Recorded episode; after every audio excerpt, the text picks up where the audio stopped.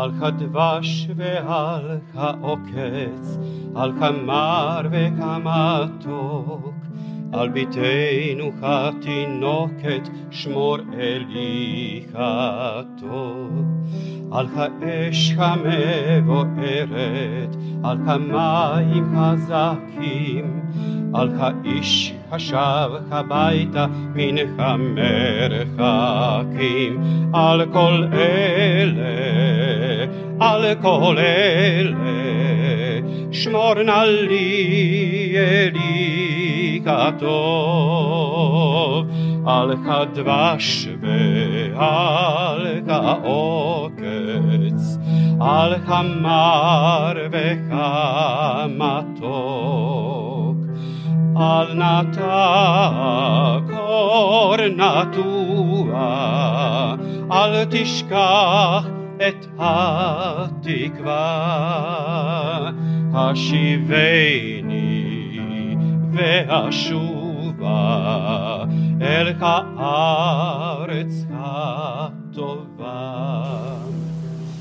Was wird wohl einst auf der Tafel stehen, die man ihnen zu Ehren hier oben anbringen wird, fragte ein Freund den Komponisten Johannes Brahms, als er mit diesem vor dem Haus Karlgasse 4 in Wien stand. Brahms hat in diesem Haus lange gewohnt und er erwiderte trocken, Wohnung zu vermieten.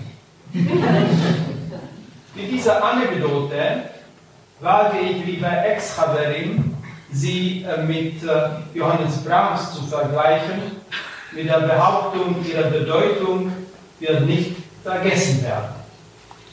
Ich möchte es auch mit Hilfe des Buches machen, das äh, von dem weltbekannten israelischen Historiker und Denker Yuval Noah Harari geschrieben wurde. Sein letzter Titel wurde eigentlich für die Jugendlichen geschrieben, wie wir Menschen die Welt erobert haben. Es hängt auch ein bisschen zusammen mit dem letzten Nobelpreis für Medizin 2022. Dieser Nobelpreis weist darauf hin, dass wir, Homo sapiens, in unserer DNA Gene auch andere Menschensarten tragen, die es jedoch nicht geschafft haben, hier auf der Erde zu bleiben. Warum nicht? Warum wir die Sapiens? Das erklärt nicht der Nobelpreis, aber dazu sagt etwas Yuval Noah Harari in seinem Buch, ich zitiere, es ist die Idee von einer Superkraft, die dazu geholfen hat.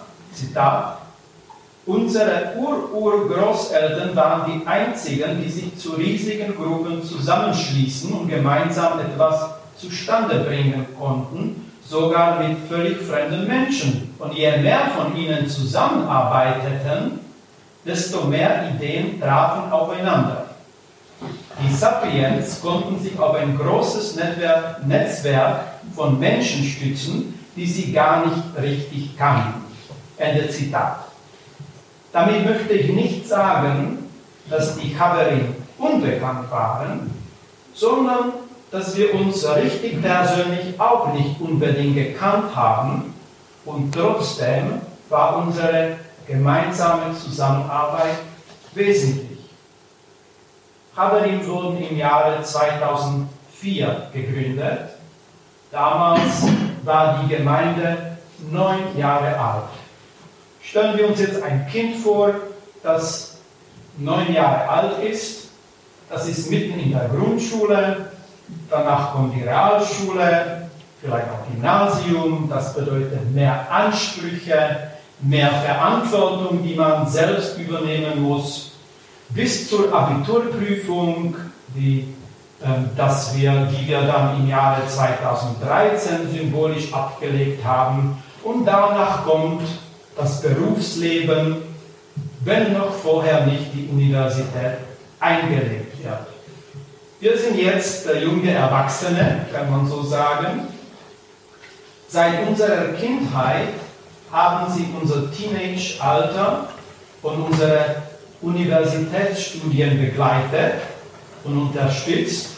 Und dafür möchte ich Ihnen Danke sagen. Es ist eine gewisse Nostalgie, genauso wie wir nostalgisch sind, wenn wir in der Ecke der Synagoge vorne den Parochet, den Tora-Vorhang betrachten. Es wurde hergestellt, als Jenny Berwald starb, die Ehefrau des letzten Münchner Vorkriegsrabbiners Leo Berwald. Dieser leitete die Gemeinde Beth Hillel in Washington Heights in New York. Die Gemeinde bestand aus den süddeutschen Flüchtlingen und wurde 1940 im schwierigen Jahr gegründet. Hunderte Familien, aktives Gemeindeleben, viele Veranstaltungen, Vorträge, Lebensereignisse des jüdischen, ja, des jüdischen Lebens. Und dennoch, nach 60 Jahren, im Jahre 2000, wurde die Gemeinde geschlossen. Die alten Mitglieder sind gestorben, die Jungen sind ausgezogen zu anderen Vierteln, Stadtvierteln von New York. Und es ist nostalgisch, dass die Gemeinde geschlossen wurde, aber die Erinnerung und die Objekte der Erinnerung bleiben. So wird es auch nach dem 18-jährigen Bestehen von Chaverim sein. 18, das ist Chai auf Hebräisch, wenn wir diese Buchstaben mit den Zahlen vergleichen. Und dieses Chai-Leben, auch wenn nicht in Wirklichkeit, dennoch in der Geschichtsbüchern, die geschrieben werden, wird bleiben. Und darum möchte ich noch eine Talmud-Geschichte zitieren von Choni. Choni ist eine besondere Persönlichkeit des Talmuds, ein gerechter. Und er war eines Tages unterwegs als er einen Mann sah, der einen Johannisbrotbaum pflanzte. Und er sagte zu dem Mann, du weißt, dass es 70 Jahre dauert, bis der Johannisbrotbaum Früchte trägt. Bist du aber auch sicher, dass du selbst noch 70 Jahre leben wirst, um von den Früchten zu essen? Der Mann antwortete, ich habe in der Welt Johannisbrotbäume vorgefunden, so wie meine Väter sie für mich gepflanzt haben, pflanze ich sie für meine Nachkommen. Danach setzte sich Conny hin, um zu essen, fiel aber in einen tiefen Schlaf. Während er schlief, formte sich eine Grotte um ihn herum, sodass er von den Augen der Menschen abgeschirmt war. Als er aufwachte, sah er einen Mann, der Johannisbrot von einem Johannisbrotbaum pflückte und es aß. Und er fragte ihn, weißt du, wer diesen Johannisbrotbaum gepflanzt hat? Der Mann antwortete, mein Großvater. Und der Honig schrie, da muss ich wohl 70 Jahre lang geschlafen haben. Die Geschichte setzt fort, aber schon an dieser Stelle können wir einsehen, in 70 Jahren werden wir wahrscheinlich nicht mehr dabei sein können. In den letzten Wochen habe ich mir das eigentlich gewünscht. Es wäre schön, so einzuschlafen und in 70 Jahren wieder zu kommen und zu sehen, wie alles vorbei ist, alle die Spannungen und Probleme. Aber es wird nicht geschehen. Und das Ende der Geschichte deutet auch an, es soll auch nicht geschehen. Aber der Johannisbrotbaum wird bleiben und hoffentlich auch die Superkraft der Sapiens, die Zusammenarbeit.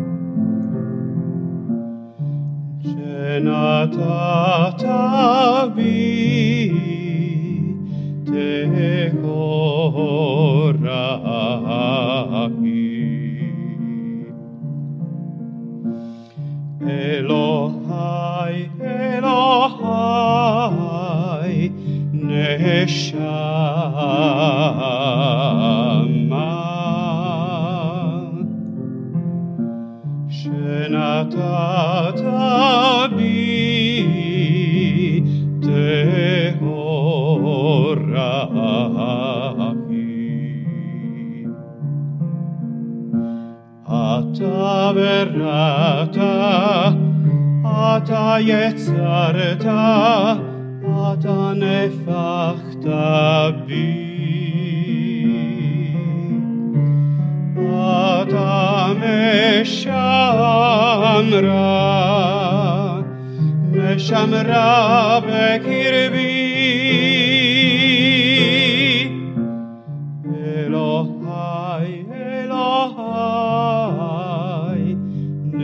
shine.